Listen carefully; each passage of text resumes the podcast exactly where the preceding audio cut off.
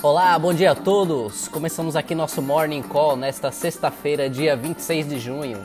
Eu sou Clinton Brito, assessor de investimentos, trazendo para vocês as principais notícias que podem impactar os mercados ao som de Long Train Running da banda The Doobie Brothers, que foi lançado no álbum The Captain and Me de março de 1973. Nesta quinta-feira, o Ibovespa fechou em forte alta de 1,7%, fechando a 95.983 pontos, ganhando força ao final do pregão com as bolsas americanas na esteira da declaração da Comissão Federal de Depósitos e Segurança de que tornaria mais fácil para os bancos a realização de investimentos em fundos. O dólar comercial apresentou forte volatilidade, mas fechou o dia em leve alta de 0,06%, cotado a R$ 5,32. A curva DI futura apresentou queda em dia de agenda nacional cheia de, em relação a dados macroeconômicos como o IPCA 15 acima da expectativa e o tom otimista do presidente do Banco Central, Roberto Campos Neto, em relação à retomada da economia. O fechamento da curva ocorreu mesmo em dia de alta do dólar, devolvendo a inclinação que tinha apresentado no dia anterior. Nos mercados internacionais, o novo aumento em número de casos de Covid-19 nos Estados Unidos permanece em destaque. No Texas, o governador republicano Greg Abbott interrompeu a reabertura do estado para conter a alta em número de casos registrados e hospitalizações. Na mesma linha, o assessor econômico à Casa Branca, Larry Kudlow, admitiu que novos confinamentos podem ser decretados em regiões do país. Na política, a atenção se volta às definições sobre o valor da extensão do auxílio emergencial. Presidente Jair Bolsonaro anunciou ontem estudo para o pagamento de mais três parcelas em valores de 500, 400 e 300 reais, enquanto o presidente da Câmara, Rodrigo Maia, defende a manutenção de 600 reais. Ainda ontem, Jair Bolsonaro anunciou o ex-presidente do FNDE, Fundo Nacional de Desenvolvimento da Educação, Carlos Decotelli, como novo ministro da Educação. Na economia, o Banco Central do Brasil divulgou na manhã de ontem o relatório trimestral de inflação. O documento não trouxe elementos que alterassem a expectativa sobre a trajetória da Selic para os próximos trimestres. Por isso, é, a XP continua acreditando que a Selic sofrerá mais um corte de 0,25% na reunião do BC de agosto, alcançando o patamar de 2% ao ano e permanecendo neste nível até o segundo semestre de 2021.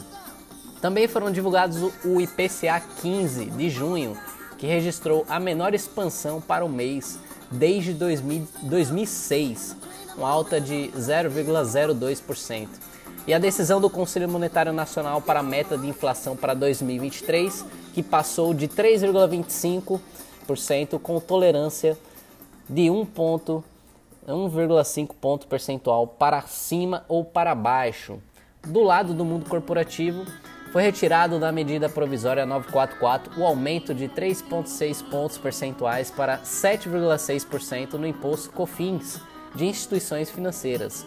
A XP acredita que o movimento seja positivo, uma vez que o aumento poderia acarretar redução nos lucros dos bancos em aproximadamente 4,5%, segundo as estimativas dela. Por fim, o IRB, né, IRB, Instituto de Resseguros Brasileiro, divulgou que foi concluída a investigação acerca da divulgação onde Warren Buffett seria acionista da resseguradora. A investigação, além de identificar a existência de dissemina disseminação falsa da base acionária por parte de gestores, apontou que existiram irregularidades no pagamento de bônus em pelo menos 60 milhões de reais e que houve recompra de ações acima do autorizado pelo Conselho de Administração.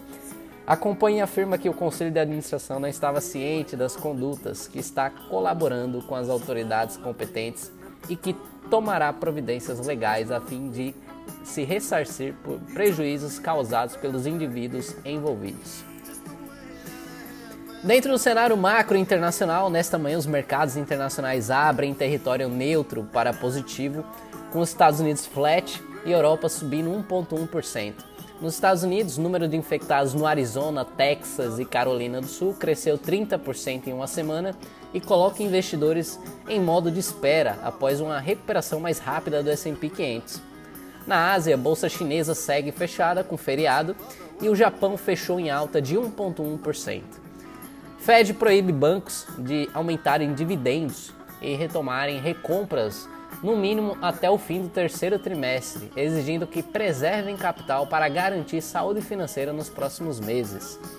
Coronavírus. Após aumentar sobrevivência de pacientes em estado grave, demanda por dexametasona alcança 2,8 milhões de pedidos, 400 mil a mais do que na semana anterior.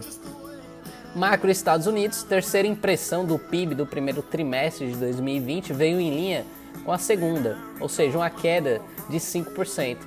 Pedidos de auxílio-desemprego estáveis em 1,5 milhão. E hoje sai a, a, divulgação da renda per capita às 9h30 daqui a pouco e sentimento do consumidor às 11 horas. Dentro do noticiário corporativo internacional, Pokémon Unite.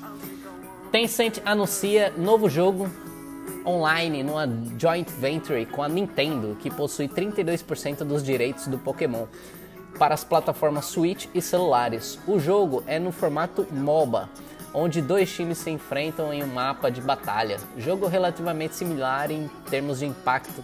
Splatoon 2 para a Switch vendeu 10 milhões de unidades no último trimestre de 2019, número que deve ser batido pelo novo título. Para se ter uma ideia do potencial, Pokémon Go foi baixado 55 milhões de vezes apenas em 2019. Netflix continua aumentando o engajamento e retenção de clientes. É a oitava semana que o crescimento de usuários ativos cresce cerca de 20% no ano contra ano, e ritmo de downloads aponta para a superação da expectativa da empresa de 7,5 milhões de novos assinantes. Para se ter uma ideia dos 60 minutos diários assistindo televisão nos Estados Unidos, 30 minutos são em títulos da Netflix, atestando a forte presença da marca.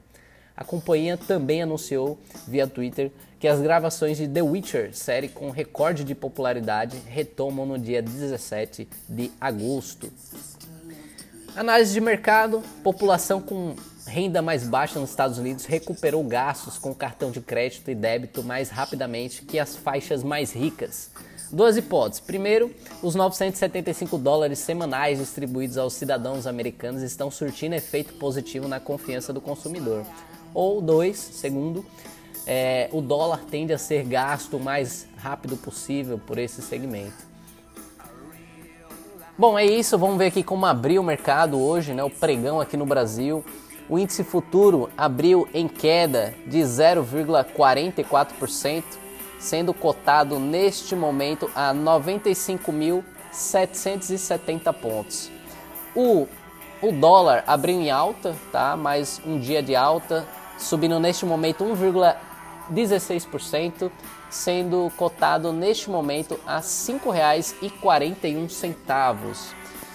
Os contratos futuros de DI operam em alta, tá? as taxas dos títulos pré-fixados do governo operam em alta é, na parte curta, média e longa da curva. Tá? Então, as taxas estão subindo e o contrato futuro do S&P 500, né, lá da Bolsa Americana, opera na estabilidade, subindo 0,02%, sendo cotado neste momento a 3.082 pontos.